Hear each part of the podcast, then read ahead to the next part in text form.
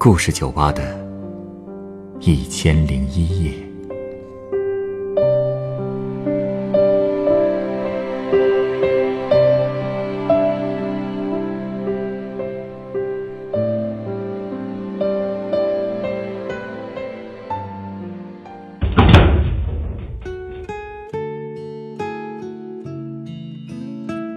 欢迎光临故事酒吧。今天来到酒吧的这位客人向我讲述了他与一对流浪猫母子之间的故事。为了救助生命垂危的小猫，他都做了些什么呢？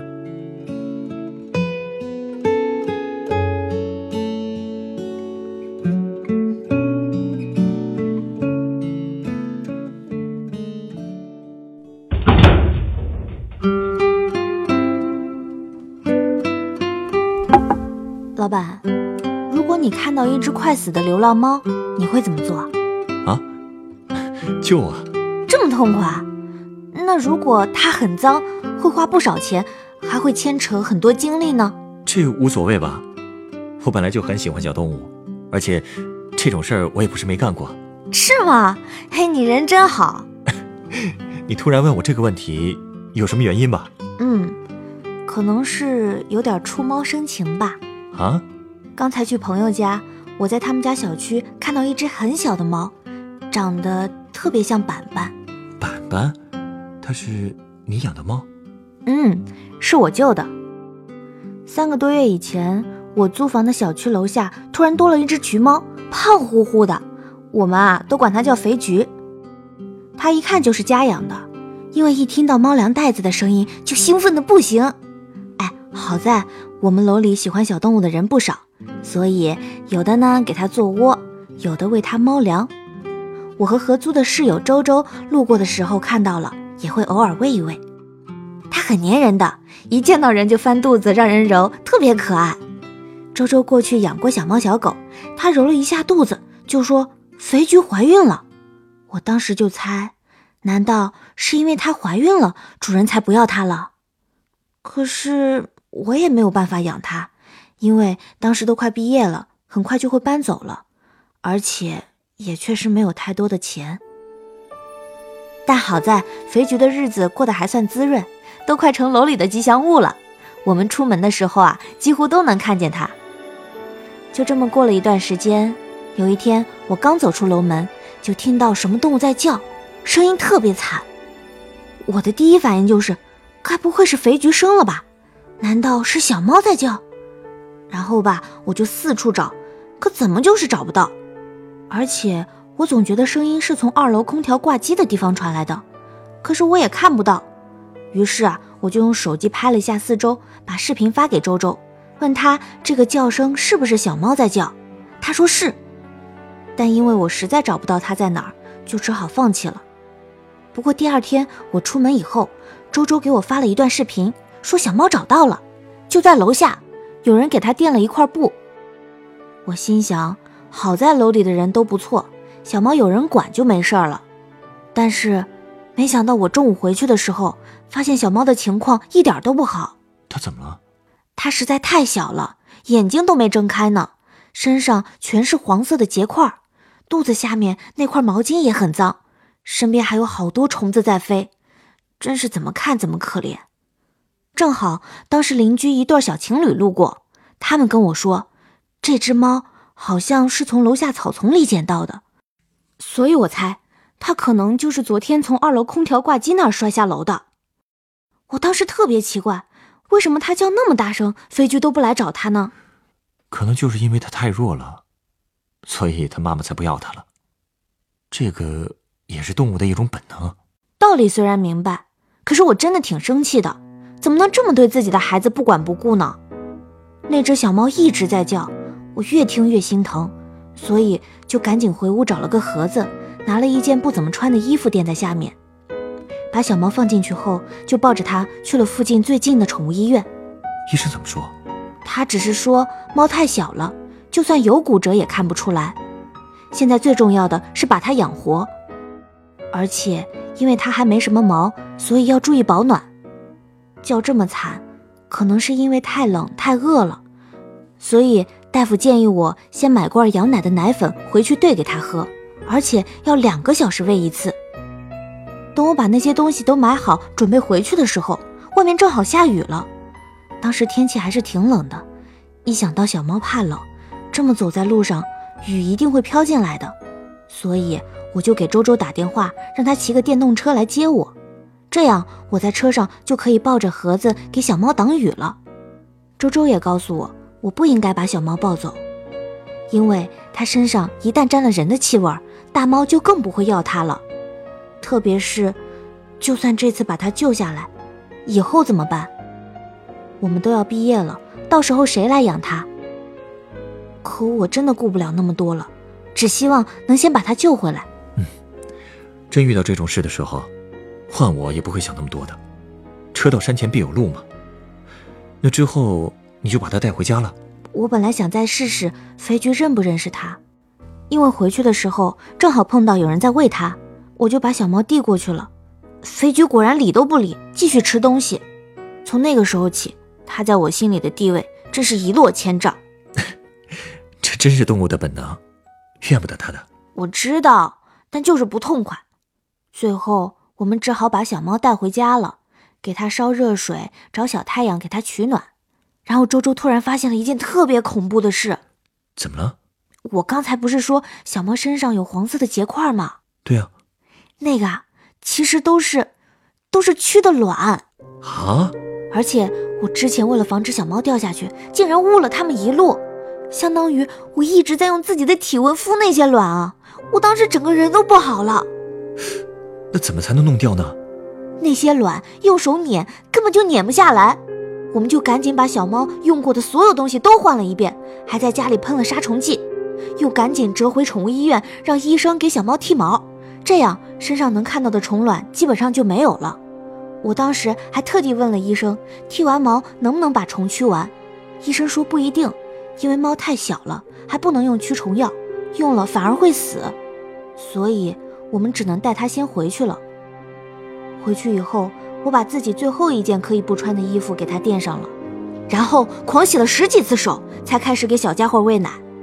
哎，你不知道，给小猫喂奶真会让人产生负罪感的。为什么这么说？因为直接把针管递过去，它是不吸的，头还到处乱动，各种折腾。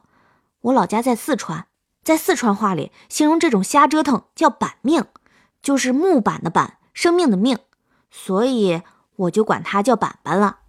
原来这名字是这么来的。嗯，所以最后为了能让它吃点东西，我就只能像个变态一样，一只手掐住它的后脖梗，一只手拿着针管往嘴边递，总算让它吃进去了。感觉自己就像一个坏人一样。喂完之后，我又调了一下小太阳的温度，还定了两个小时的闹钟。然后我就和周周一起瘫在床上，俩人都是一脸生无可恋的。当时我突然就有点理解，为什么大家都说当妈不容易了。确实啊，特别是两个小时就要喂一次奶，相当于你们晚上也睡不踏实了吧？对呀，两个小时之后我爬起来一看，发现板板身上已经暖和多了，睡得也很舒服。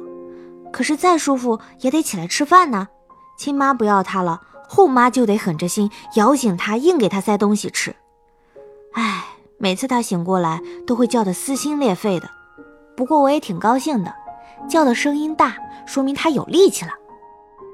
那天晚上正好我一个闺蜜过来和我一起住，幸好有她在帮我盯着，不让板板掉出箱子，我和周周才可以喘口气出去吃个饭。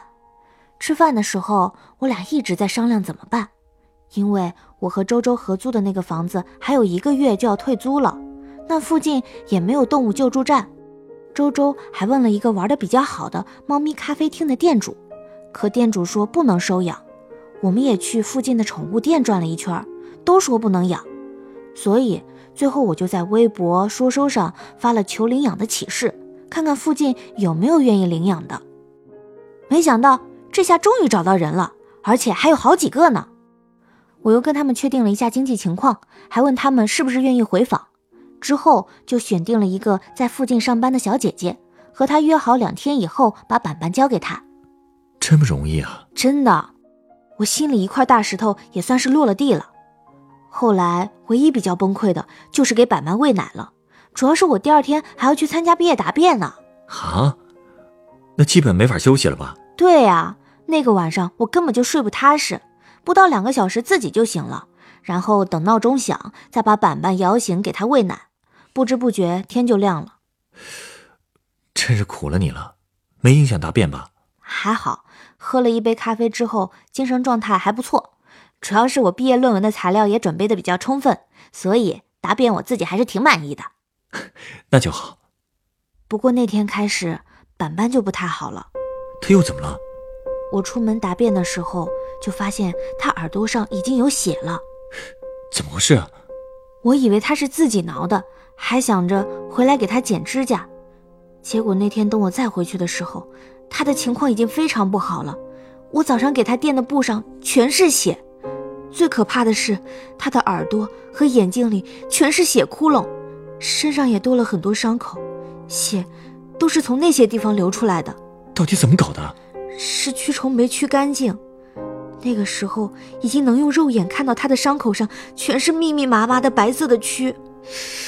最可怕的是，他的眼眶里也都是，感觉眼球都快，感觉眼球都要被吃掉了。怎么会这样？我闺蜜都气疯了，她直接戴上手套，用两根棉签把外面的虫子一根一根的挑出来，踩死了。可是，这也没什么用了吧？嗯，因为太多了，还有好多都在伤口里面，根本弄不出来。板板的叫声也越来越小了。我突然想到，给他烤小太阳是不是错了？这不是在加速那些虫卵孵化吗？他之前叫的那么惨。是不是因为蛆在咬他？他早上耳朵就开始流血了，也根本就不是抓的，这些我们都没有注意到，还真是后妈呀！后来我们带他去了宠物医院，医生说没办法，只能用驱虫药了，但板板很可能受不了这个药，不一定能活下去。我们想了想。最后还是用了，因为与其痛苦的被蛆吃掉，还不如试试。后来医生就给他喷了药，蛆就慢慢不怎么动了。可是板板也不怎么叫了。我们到家之后，他已经很久没有声音了。我们把它放好，打开小太阳，可是它却越来越冷。它其实是我养的第一只小动物。过去我妈不让我养，说小动物不好养，活的时间短，容易带出感情来，就像人一样，万一出了什么事，就会觉得自己在作孽。我现在终于明白他的话了。后来我们借来了铲子，在小区楼下的一棵大树下把它埋了。当时我就想起了小学的时候。我朋友也在一棵梅树下埋过一只猫。后来每次路过那棵树，他都会冲那里点点头。我当时还不懂他为什么要这么做，但是现在我懂了。可能那就像是一种问候吧，就好像是在对树下的那个小生命说：“我还记得你，你还好吗？对不起。”没能好好照顾你。你要这么想，如果你没救他，可能他早就饿死冻死了。我们都有力不能及的时候，但他一定知道你是在努力救他，他更不可能恨你了。你说的和周周怎么都一样啊？其实，我就是觉得特别遗憾，和板板相遇，算上只听到他声音的那一天。其实只有三天。我本来还想看看他的眼睛是什么颜色的，想看看他长大了会是什么样的，现在都不行了。唉，我的后妈生涯也就到此结束了。不过从那以后，每次在楼下再见到肥菊吐着舌头卖萌的时候，我真的一点好感都没有了。直到我发现。其实他自己过得也不好，他又怎么了？虽然小区里的人从没饿着过他，他的碗里永远都有满满的猫粮和水，可是他却越来越瘦，越来越邋遢，嘴边也全是口水，有时候胡子上还沾着不知道从哪儿来的血。这个时候，我们才意识到，猫应该是很爱干净的，它总是吐舌头，其实不是卖萌，而是嘴里生病了，所以它不能舔自己的毛，也不能吃饭了。周周猜它会不会是得了口炎，而且这很可能才是主人抛弃它的真正原因。原来是这样。你刚才说它是因为怀孕才被抛弃的时候，我就觉得有点奇怪了。如果是口炎，就解释得通了。你也知道，我也是听朋友说的。他说治口炎最好的方法就是给猫拔牙，但是费用很高，而且也不一定能治得好。没错。而且我们学生也确实没钱，我就只能把阿莫西林稀释以后喂给肥菊喝，它竟然能乖乖的喝掉。后来我搬走了，周周因为考研就还住在那里。有一天，他突然发了一张肥菊的照片，他竟然已经瘦成了一把骨头了。可我们当时都没有时间和钱来照顾他，所以周周特意发了一条微博求助，圈了很多宠物博主。希望能有人来帮帮他，最后多少筹到了一些钱，但还是不够。周周就和另一个妹子一起自掏腰包给肥菊做了手术。手术成功了吗？还挺成功的，牙都拔了，但大夫说情况还是不太乐观，因为他可能还得了肿瘤。啊！所以当时我们就一直坚持在网上为他筹款，但心里也做了最坏的打算：如果治不好，就只能安乐死了。那后来，我拿手机给你看。喏，这是飞菊啊，看上去状态不错啊。因为他的病已经治好了，最后确诊不是肿瘤。太好了！而且周周已经联系好了领养的人，他很快就会有新家了。真棒，真替他高兴。我也特别高兴。不过我们也只能救一只猫而已，还有好多好多的流浪猫、流浪狗，我们根本就救不完。所以每次看到养猫养狗的人，我都特别的想跟他们说，一定要负起责任。难道生病了、怀孕了就是垃圾了吗？他们也是生命，也有感情的呀。他们如果真的把宠物当做一条生命来看待，也不会做出遗弃的事儿了。不过好在这个世界上还有你们。哎，稍等啊，我想送你杯鸡尾酒。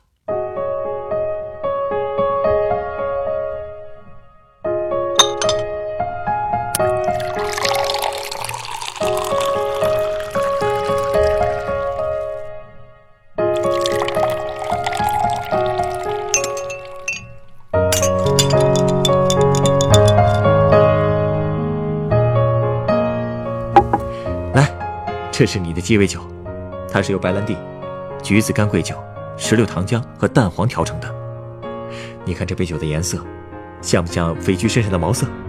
哇，还真是！你也太有心了吧！其实颜色不是重点，重点是这杯酒的名字。它叫什么？它叫爱心，也叫悄悄拥抱。我觉得无论是哪个名字，都很适合你和你的小伙伴。虽然你总说自己是个后妈，可板板和肥菊失去的母爱和原主人的关爱，却是由你们弥补的。你说的对，他们也是生命，也有感情，知道世间冷暖。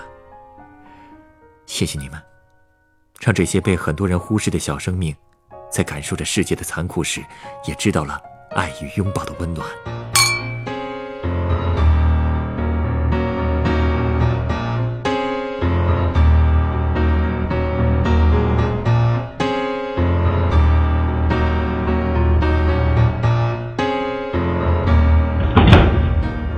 本故事原作林光，改编制作陈寒，演播朱蓉蓉、陈光，录音严巧峰。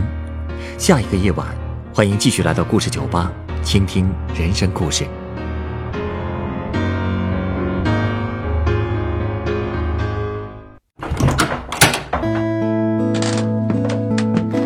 大家好，我是故事酒吧的调酒师陈光。故事酒吧是一个分享真实人生故事的地方。如果您有想分享的故事，如果您愿意将它做成广播节目，在故事酒吧中由专业演播人员演绎出来，我们欢迎您的投稿。投稿故事有真实基础即可，可以虚构一些细节，字数在四千至一万字，记叙文体，文笔无需华丽，只求通顺质朴。我们非常欢迎积极、阳光、正能量的故事。稿件由制作人审核后，是否采纳会及时通过邮件通知您。所有的稿件被采纳的投稿人都将获得高清版本的节目成品 MP3 作为纪念。如果您在北京，也有机会来录音机房观摩现场录音。投稿邮箱：幺六五三四幺四二三 @QQ 点 com，幺六五三四幺四二三 @QQ 点 com。